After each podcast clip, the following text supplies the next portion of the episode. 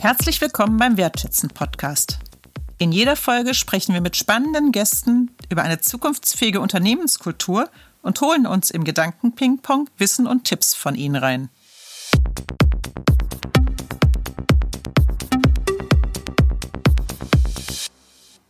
Wir erleben gerade alle hautnah, was VUCA bedeutet.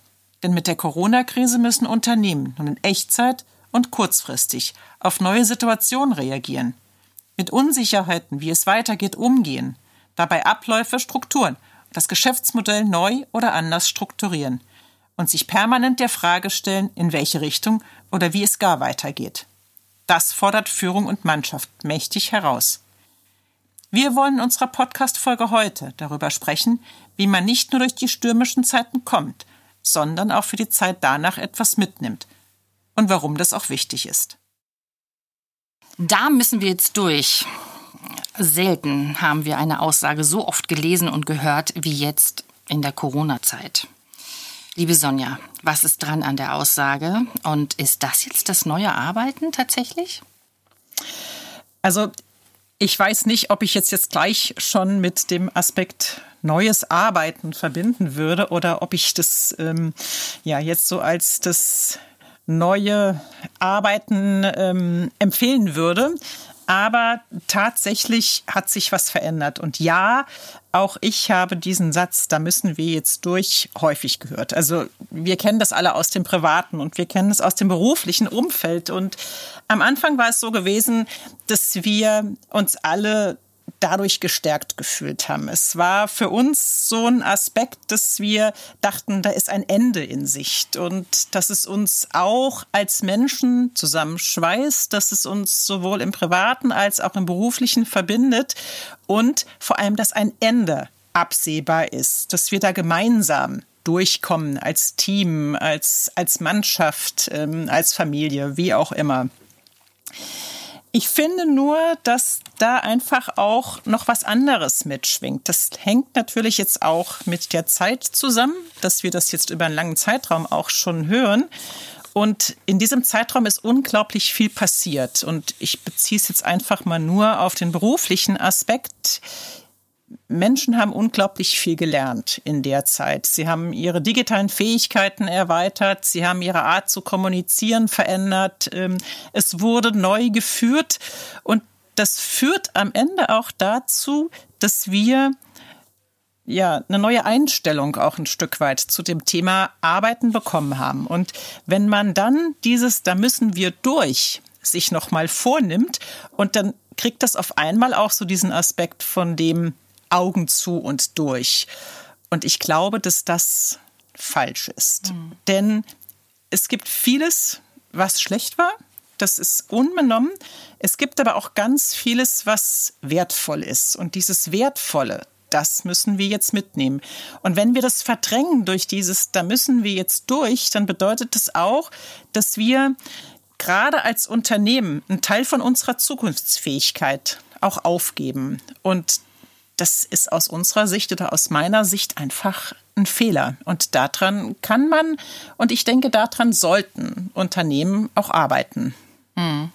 Ja, absolut. Ähm, da stimme ich dir zu. Und ähm, vor allem, weil ich selbst das erlebt habe, tatsächlich in einem, in einem Projekt, wo ich ähm, die Kommunikationsarbeit gemacht habe, ein großes Ausstellungsvorhaben im öffentlichen Raum, was dann nicht mehr stattfinden konnte aufgrund äh, der Corona-Krise und dann in Windeseile innerhalb von wenigen Wochen dann dieses ähm, Ausstellungsvorhaben in den digitalen Raum, muss man sagen, transformiert äh, wurde und was für alle eine enorme Herausforderung war, nicht nur inhaltlich, sondern auch, wie organisieren wir uns? Wir saßen dann ja auch alle im Homeoffice.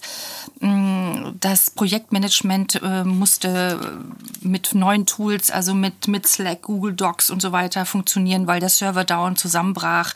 Also an allen Ecken und Enden gab es auch immer wieder Probleme und wir äh, fühlten uns eben manchmal so äh, wie als äh, in einem OP-Saal, wo also ein Patient am offenen Herzen operiert wird und die hm, Herz-Lungen-Maschine muss dauernd repariert werden. Am Ende ist das äh, Projekt erfolgreich tatsächlich gestartet. Wir haben das also hinbekommen und das lag wo wir auch in der Rückschau uns gefragt haben, woran, wie haben wir das geschafft? Das hat also auch eine enorme äh, Energie freigesetzt. Ähm, das war schon der Wahnsinn und das lag an dem Team, an dieser wertschätzenden Zusammenarbeit.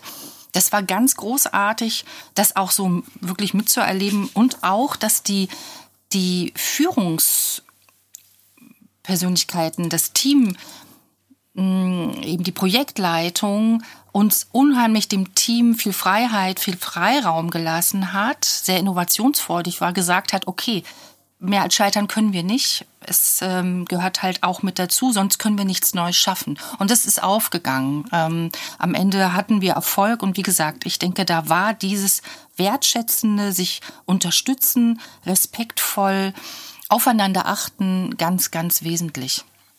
Jetzt ist ja unser Thema oder unser Schwerpunktthema die Unternehmenskultur und da auch die zukunftsfähige Unternehmenskultur. Und sind das denn nicht Learnings dieser VUCA-Welt, dieser Krise, durch die wir jetzt alle gegangen sind und ja im Augenblick auch immer noch gehen, die in eine neue zukunftsfähige Unternehmenskultur einfließen sollen? Ja, absolut. Also ähm, diese, diese Erkenntnisse und, und, und, und Learnings, mm, die dann halt auch ähm, weiter zu vermitteln an alle. Ja, ähm, das ist also ganz essentiell, um dann ja das, diesen Transfer der Innovation für andere Projekte zu ermöglichen und eben für alle, für alle äh, Mitarbeiter und Mitarbeiterinnen. Mhm. Ähm, worin liegt in deinen Augen, Sonja, abgesehen sozusagen davon der Wert einer zukunftsfähigen Unternehmenskultur darüber hinaus? Also generell macht Unternehmenskultur jedes Unternehmen lebendig. Es ist das, was die Menschen in der Organisation wahrnehmen, was sie beeinflusst in ihrem Denken und in ihrem Handeln.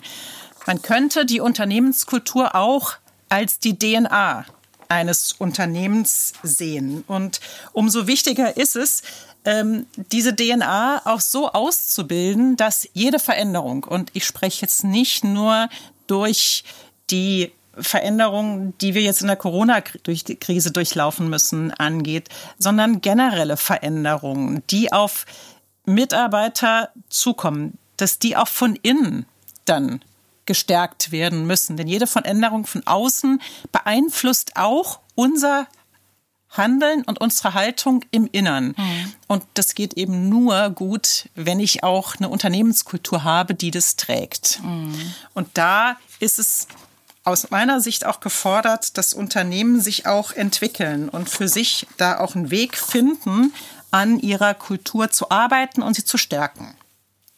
Und aus deiner Sicht und auch aus deinem Erfahrungsschatz heraus, welche ähm, Stellschrauben sind es denn vor allem, ähm, die eben eine Unternehmenskultur zukunftsfähig machen? Es gibt generell einige Stellschrauben.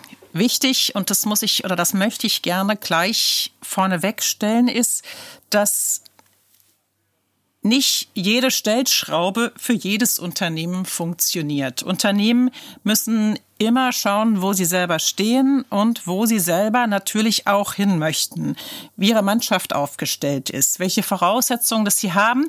Und dann geht es eben auch darum zu sagen, wir machen jetzt nicht alles auf einmal, was wir verändern wollen. Es muss geplant sein, es muss strukturiert sein, Menschen müssen mitgenommen werden. Aber Wichtige Stellschrauben sind in dem Kontext immer die Menschen. Mhm. Dass man den Menschen und seine, seine Befähigung, seine Machbarkeit in den Mittelpunkt stellt. Dass man als Beispiel, dass man Wissen fördert, dass man Talente fördert, dass man Ängste nimmt, dass man eine Fehlerkultur entwickelt, dass man die Achtsamkeit erzeugt, dass man den Menschen aber auch eine Sinnhaftigkeit beispielsweise mitgibt. Und mhm. ähm, mhm. ja, also das ist für mich eine der ausschlaggebenden Faktoren oder Stellschrauben. Mhm, genau, also da, da kann ich auch äh, noch, noch ergänzend auch vor allem den Aspekt noch betonen, dass es äh, wichtig ist, keine Angst vor Fehlern zu haben und da auch die, die Mitarbeiter und Mitarbeiterinnen darin ähm, zu fördern, in ihren Stärken und eben nicht den Finger in die Wunde zu legen, äh, sondern sie eben dabei zu unterstützen, noch besser zu werden in, in dem, was sie gut können.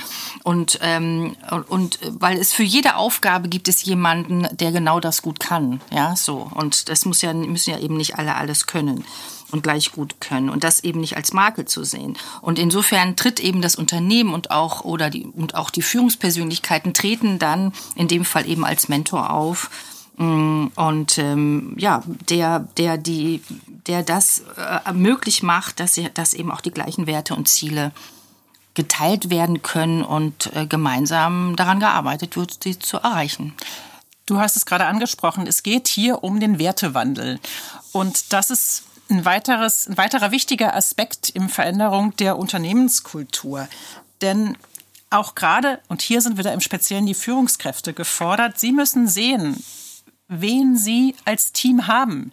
Und mein Schwerpunkt ist ja ein Stück weit ähm, die, das Generationenmanagement. Jede Generation tickt anders. Jede Generation hat aus sich heraus, aus, aus ihrer Historie, aus ihrer Arbeitsweise, aus ihrer Art zu kommunizieren und zu interagieren, ähm, einen anderen Anspruch, eine andere Haltung und eine andere Vorgehensweise. Und das ist das, wo auch Führungskräfte einsteigen müssen, um zu sehen, wo stehen die Generationen, mhm.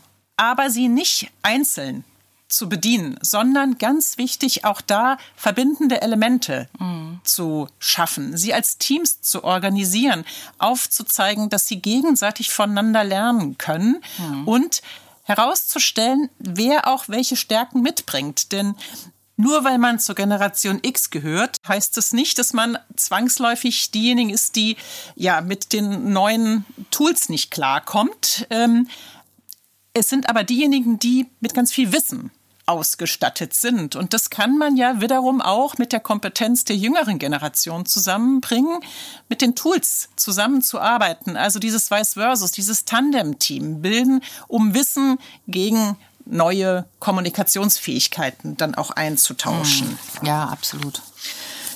Ne? Und ähm, hinzu kommt, wir haben einen Fachkräftemangel. Also ja, die, die Babyboomer, die gehen jetzt in Rente, also so. Und ähm, das insofern ist das auch ein hart umkämpfter Bereich. Ja. Unbedingt. Ja, das ähm, Recruiting und insofern und, und gerade weil auch da ein Wertewandel ja eben in den Generationen statt oder im Laufe der Generation stattgefunden hat. Also eben diese, dieses Sinnhafte in der Arbeit zu finden, ist ganz, ganz wichtig für die Generation ähm, äh, Z vor allem auch, die sagen, ja, äh, wir, wir wollen eben nicht nur für die Miete und die ähm, und eben für den nächsten Urlaub arbeiten gehen, sondern wir möchten Teil eines größeren Ganzen sein.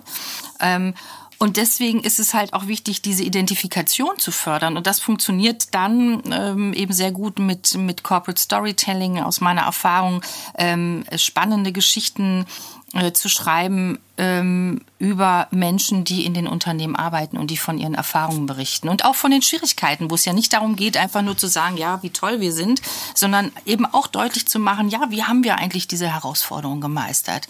Und das, das begeistert dann auch andere zu sagen, hey, da möchte ich gerne Teil sein und so. Äh, es ist auch ein Schlüssel ganz wesentlich für Unternehmen, dann auch diese, diese Generation zu erreichen. Und auch da spielt, und da sind wir bei einem weiteren Aspekt das Thema Führung, also werteorientierte Führung, auch eine ganz, ganz wesentliche Rolle in dem Kontext. Also weg von diesem Command and Control und hin zu, ja, zu mehr Motivation, zu mehr Eigenverantwortung, zu mehr Flexibilität und dabei eben den Menschen auch im, im Blick zu haben und seine Fähigkeiten auch zu sehen. Die Führungskraft wird aus meiner Sicht viel mehr zum Organisator oder zum Unterstützer, zum Enabler. Und ein schöner Begriff ist auch, sie wird zum Brückenbauer.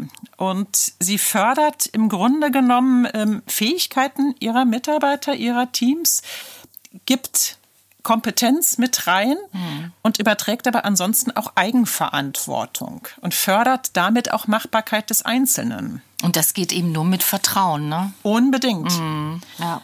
Also da ist Vertrauen und mit dem Vertrauen kommt am Ende des Tages ja auch die Glaubwürdigkeit. Das ist die Grundlage. Und dafür muss man Transparenz zeigen. Man muss, wie du es vorhin schon gesagt hast, mit dem Thema Storytelling oder generell mit dem Thema Kommunikation sehr vertrauensvoll auch umgehen. Und aus meiner Sicht, was wirklich wesentlich ist, ist, dass Führungskräfte unbedingt auch an ihrer eigenen Reflexion arbeiten müssen. Mhm. Nur wenn ich weiß, wer ich bin, wenn ich einschätzen kann, wo ich stehe und wo ich auch hin möchte, bin ich in der Lage, auch Situationen zu verstehen und auch das Handeln anderer nicht nur zu verstehen, sondern vielleicht zu einem anderen Zeitpunkt, zu einem früheren Zeitpunkt auch vielleicht schon mitzustärken. Und das ist aus meiner Sicht was ganz, ganz Wesentliches. Ja, das ist dieser Perspektivwechsel, ne, den, den Sie auch in der Lage sein sollten, den einzunehmen, um sich eben in, hineinzuversetzen. Okay, unbedingt. Was, ja, ja. Ne, das ist total essentiell. Ja, genau. Ja, weil Verständnis. Es geht ja nicht darum bei Wertschätzung, dass man sich immer toll findet und dass man immer klasse findet, was der andere oder die andere tut.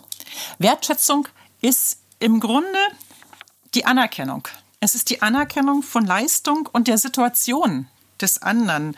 Es stärkt dadurch Loyalität und Zugehörigkeit.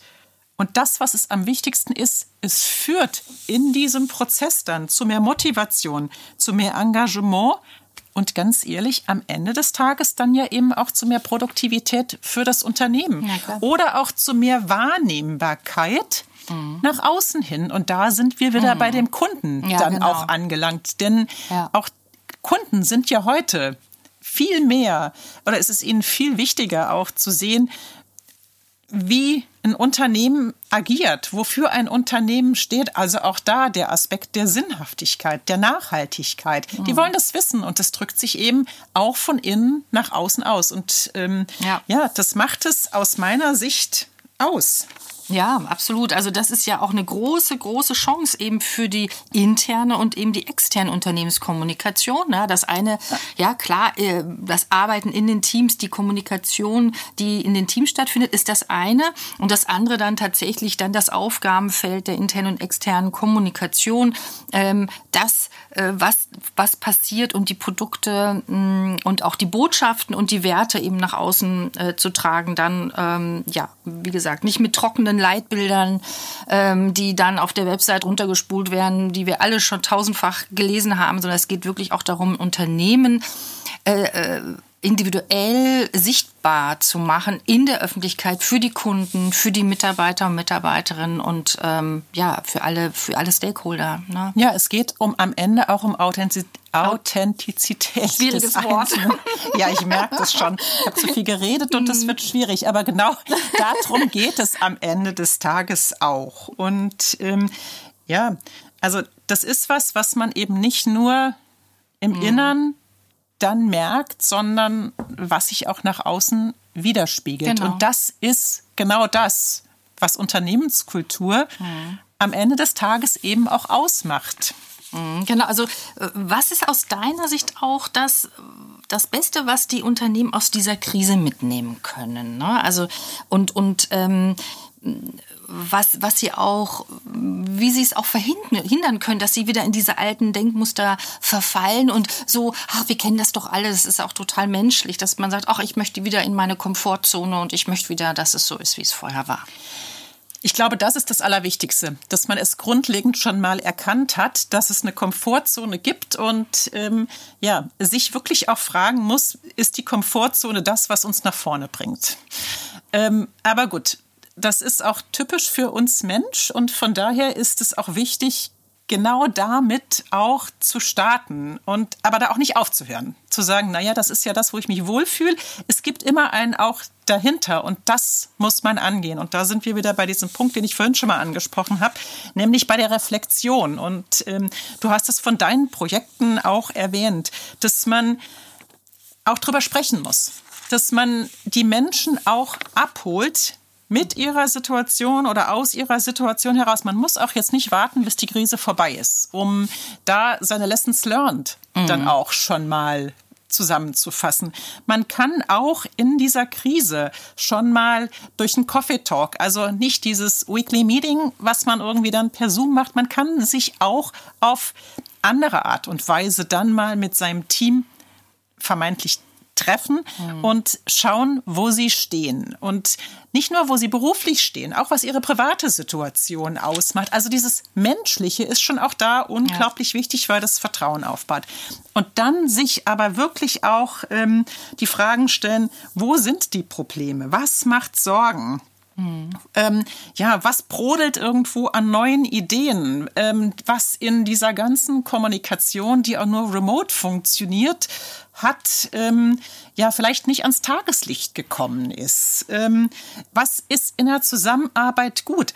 Oder was ich auch ähm, aus Projekten an Erfahrung irgendwie jetzt mitgenommen habe, was funktioniert nicht? Weil auch da ist dieser Punkt, wenn wir viel virtuell kommunizieren, geht auch oft vielleicht die eine oder andere Hemmschwelle verloren. Und da muss man auch einfach ansetzen, dass sich nichts irgendwie einschleift, dass sich nichts festsetzt, sondern dass man sagt, wir haben ja schon auch Strukturen definiert, lass es uns einfach noch mal an der Stelle auch gerade ziehen. Ich muss nicht immer warten bis nach hinten raus. Ich kann auch da jetzt schon ansetzen mhm. und das Ganze eben dann auch mitnehmen, die Konflikte irgendwie auch betrachten und vielleicht in Einzelgesprächen auch an diesen Konflikten arbeiten. Man kann viel tun. Generell geht es auch darum, den Austausch zu fördern, mit den Mitarbeitern und zwischen den Mitarbeitern. Es gilt, wenn man dann in die Zukunft geht, ähm, und wir reden über eine Veränderung dann von Unternehmenskultur. Ähm, da geht es einfach darum zu sagen, wo stehen wir mhm.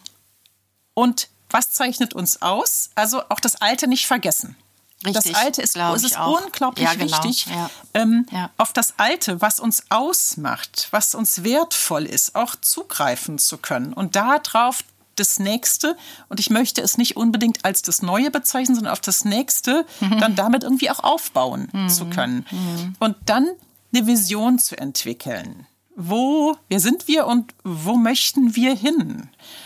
Das Ganze dann zu planen und zu planen mit Maßnahmen, die auch machbar sind. Also Ziele setzen. Also Step by Step. Ich lieber kleine Schritte machen. Unbedingt. Als, ja, also da genau. sind wir auch ja. wieder in diesem agilen Arbeitsprozess. Mhm. Dieses iterative, dieses Schleife ziehen. Einfach ja. kleine Schritte machen, durcharbeiten, sehen, wo man mhm. steht, vielleicht noch mal gerade ziehen und dann einfach in mhm. den nächsten Step dann auch einsteigen. Mhm. Und das ist einfach wichtig. Und dabei Kommunikation, also zeigen, was man tut, Menschen mitnehmen, Menschen begeistern, ja, schauen, wo andere stehen, wo sie vielleicht auch ihre Schwierigkeiten haben. Es ist ein unglaublich komplexer Prozess. Absolut, also für Aber alle, ja. Es ist auch ein Prozess, der machbar ist und der am Ende des Tages irgendwo auch ganz viel bringt.